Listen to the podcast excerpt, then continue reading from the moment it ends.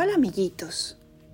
Hoy vamos a leer el Evangelio del próximo domingo 19 de diciembre, el último domingo antes de Navidad.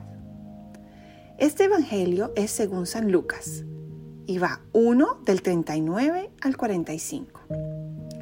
En aquellos días, María se encaminó presurosa a un pueblo de las montañas de Judea y, entrando en la casa de Zacarías, saludó a Isabel.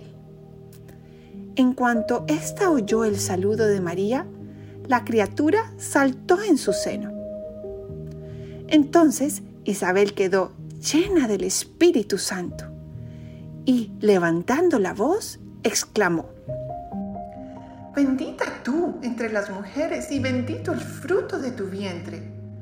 ¿Quién soy yo para que la madre de mi Señor venga a verme? Apenas llegó tu saludo a mis oídos, el niño saltó de gozo en mi seno. Dichosa tú que has creído, porque se cumplirá cuanto te fue anunciado de parte del Señor. Es palabra de Dios. Te alabamos, Señor.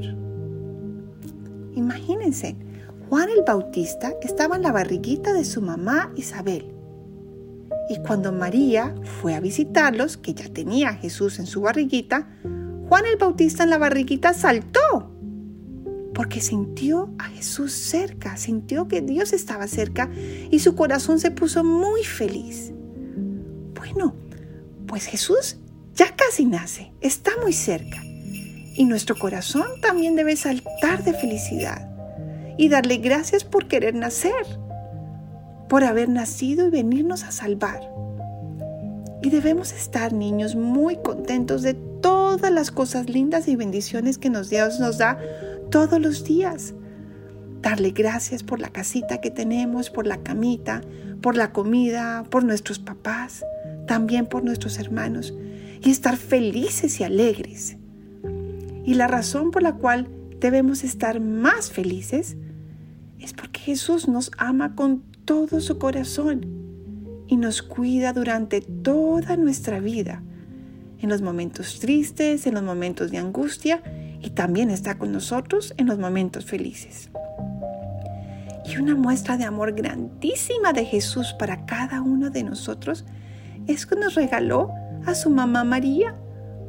Nos las prestó para que nos cuide y ella nos abraza y nos cuida mucho desde el cielo también.